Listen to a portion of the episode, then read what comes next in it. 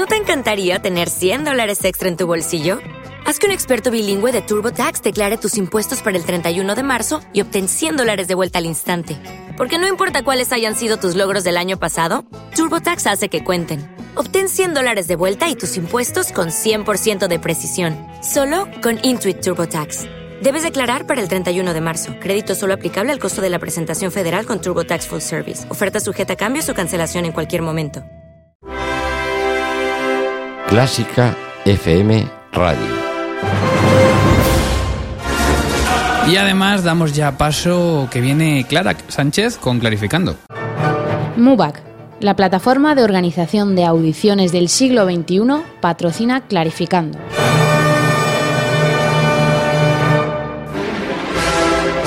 Clarificando. Con Clara Sánchez.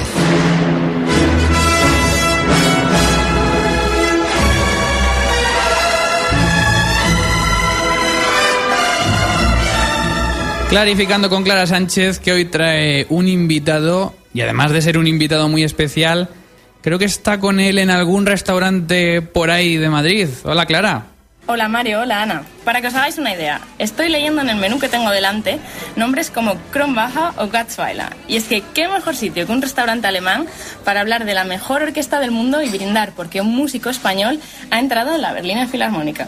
Su nombre es Luis Esnaola, es violinista y madrileño y lo tengo aquí al ladito. Muy buenas tardes, Luis. Hola. Muchísimas gracias por estar con nosotros. Hola Clara, buenas tardes. Bueno, encantados de tenerte en Clásica FM Radio. Lo primero, darte mi más sincera enhorabuena, porque si no me equivoco eres el segundo o tercero como mucho en cumplir el sueño de muchísimos músicos de todo el mundo, entrar en la Filarmónica de Berlín. Pero para eso me imagino que detrás habrá un recorrido muy interesante. En lo que se refiere a audiciones, que es lo que tratamos en Clarificando, ¿has hecho muchas audiciones de orquesta antes de la de Berlín? Cuéntanos.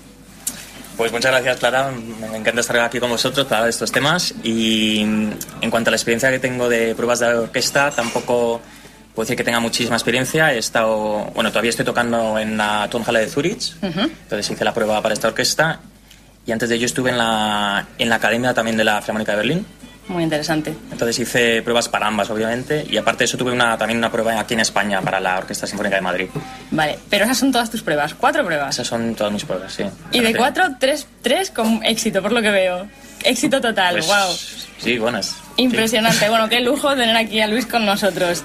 Y a ver, cuéntanos, ¿cómo son unas audiciones en la Berliner? La mítica Berliner. En Berlín, pues eh, tuve, bueno, tuve la ventaja de que al haber estado en la academia ya sabía un poco cómo era el proceso y también para prepararme, aparte de pues preparándome como hacía falta, bueno, como creía que hacía falta, también mentalmente, ¿no? Porque sabéis que son dos días de pruebas y también sabéis que el primer día te escucha lo que es la sección de tu grupo, en mi caso el grupo de violín, ¿Sí? y el segundo día sabes que si pasas eh, te escucha toda la orquesta. Toda la orquesta, Sí. todos los miembros. Sí, en la sala grande, entonces aquí está Wow. también, aquí es, es bueno saberlo de Claro, antemano, ¿no? claro, Porque también claro, conozco a amigos que pasando la al segundo día no se lo esperaban del todo, entonces se encuentran ahí en la sala grande con toda la Filarmónica de Berlín. Y es una situación eso- tensa, ¿no? Me imagino. Claro, o sea, es bueno prepararse de antemano, ¿no? Saber que, que eso es lo que te va a esperar. Vale. Y sí, ¿Cuántos candidatos erais en las audiciones? el primer día éramos 75, creo. Wow.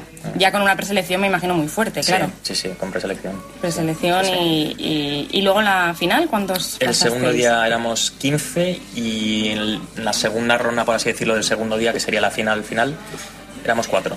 Vale. Y bueno, me imagino que la organización, todo impecable, ¿no? ¿Qué nos puedes contar de las audiciones? Eh, la organización impecable, sí, o sea, estaba muy bien organizado, pero bueno, no dejaba de ser estresante por el hecho de que éramos muchos y, y te encontrabas en una sala con mucha gente ahí y bueno, hay que saber también, Claro, hay que tener también muy claro que bueno, que hay que gestionarlo y, Sí. y que siendo tantos es verdad que es difícil. sí, o sea, que no es que tengas ahí un espacio zen ahí con relajación absoluta Claro. para pensar en, en cosas bonitas, o sea, tienes ya. que saber tú también decir, bueno, a ver, este es el tiempo que tengo, esto, es lo que tengo que hacer. eh, Sí. Vale, y me interesa mucho también que has dicho que has sido miembro de la Karajan, la Academia de la Filarmónica de Berlín. ¿Consideras que este tipo de academias son fundamentales para, la, para el desarrollo de la carrera de un músico de orquesta y además para alguien que quiere luego hacer audiciones en orquestas profesionales? Sí, en mi caso yo creo que lo ha sido, porque eh, antes de estar en esta academia, la verdad es que no tenía ninguna orquesta, o sea, ninguna experiencia de orquesta. y para mí ha sido fundamental en poco tiempo absorber mucho, estando ahí, además eh, lo que te obliga es estar a un buen nivel Durante siempre, todo ese tiempo. durante todo ese tiempo y te obliga a aprender rápido y eso me ayudó mucho luego para la plaza en la que tengo ahora porque Claro. empezando, empezando ahí sin experiencia previa, pues bueno, pues me, me- me fue casi fundamental, diría yo. Claro, y además Sí. tocas con ellos, con lo cual sabes el nivel al que estás a Mm. orquesta y conoces muchas cosas de- Sí, es. del grupo, ¿no? Sí, justo.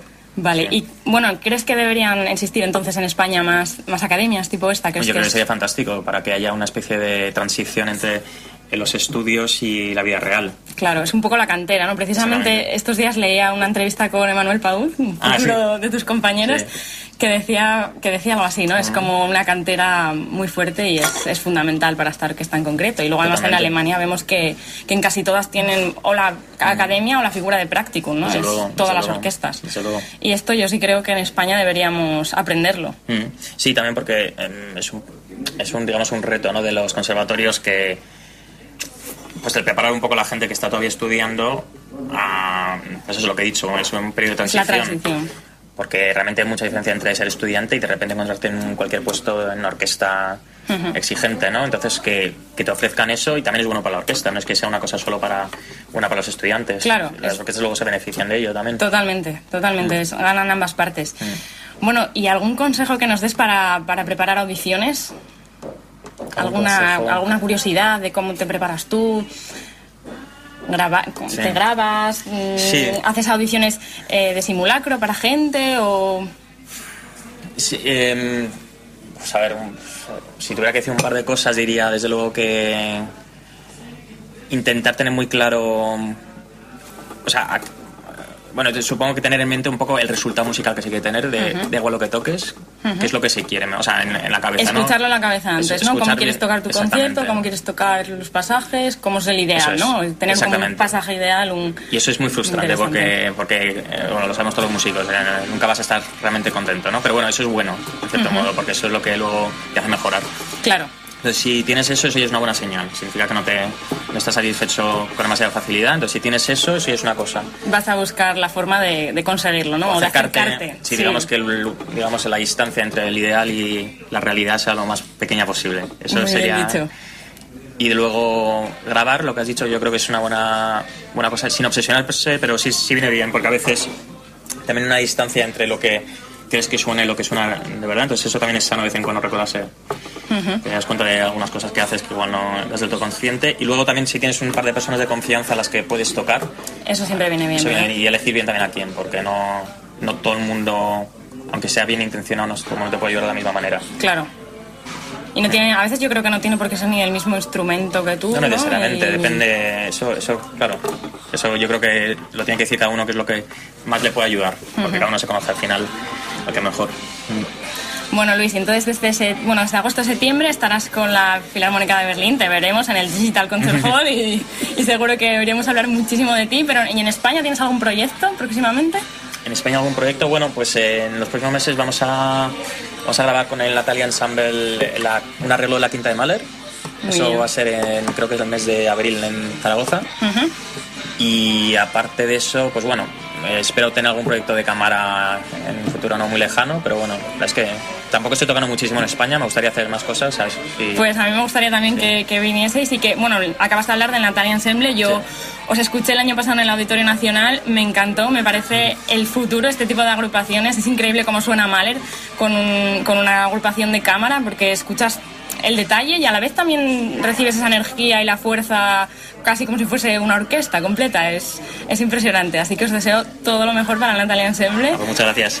Y nada, que en Clásica FM es tu casa, cuando quieras pues estaríamos encantados, es un honor para nosotros. Pues muchas gracias, muchas gracias por tenerme. Y nada, eh, Mario, Ana, ¿qué os ha parecido? Pues un lujo, Clara, un lujo. Muchísimas gracias por tu trabajo, gracias a Luis. La verdad es que es un placer escucharle, escuchar sus consejos y ver que poco a poco la quizá la orquesta más importante de- del mundo, que es la Filarmónica de Berlín, va teniendo pues algún español más entre sus músicos y en sus atriles. Ya tenemos a Riquelme, ahora tenemos a Luis y la verdad es que es un placer y será un placer seguir su, su trayectoria. Gracias, Clara.